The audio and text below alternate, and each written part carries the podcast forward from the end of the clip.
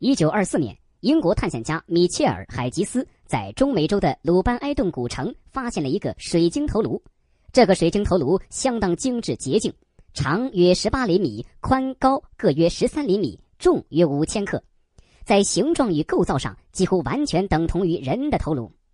让人奇怪的是，尽管头颅本身没有什么色泽，但是它能放射出一种明亮无色的光，仿佛夜晚明月的光环一样。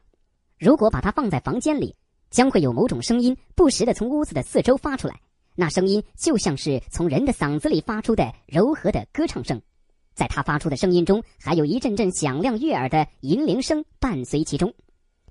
水晶头颅还能刺激人的大脑中枢神经，使人产生五种感觉：味觉、触觉、嗅觉、视觉和听觉。如果一个感觉灵敏的人把手放在头颅附近，就会感到一种特别的震颤和推力。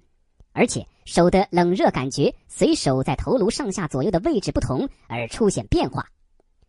如果把这个头颅放在安静的屋子里，除了有节奏感的叮当声和人们发出的微微呼吸声外，还有各种神秘的感觉和声音出现在屋子的周围。夜里还会出现奇怪的鸬鹚叫声和其他各种轻微的声音。多伦特博士对这个水晶头颅研究后曾说。头颅对大多数观看者还会产生催眠作用。更重要的一点是，由于水晶是折射性能极好的物质，导致了这个水晶头颅十分适合做占卜用的反射镜。很明显，这个水晶头颅与当地宗教有十分密切的关系。而在大英博物馆里还有一颗水晶头颅。关于头颅的来历，只有这样几句话：水晶人头，一九八九年从美国纽约提法尼珠宝店购进，可能是殖民时代拉丁美洲阿祖提人的杰作。同时。在法国巴黎人类博物馆也陈列了一颗水晶头颅。据馆员介绍，这颗头颅是由十四或十五世纪墨西哥印第安人阿兹台克人制作。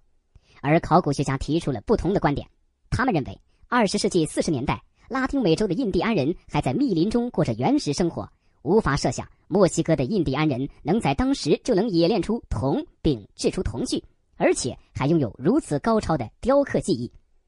那么？这三颗水晶人头究竟是什么人在什么时候制作的呢？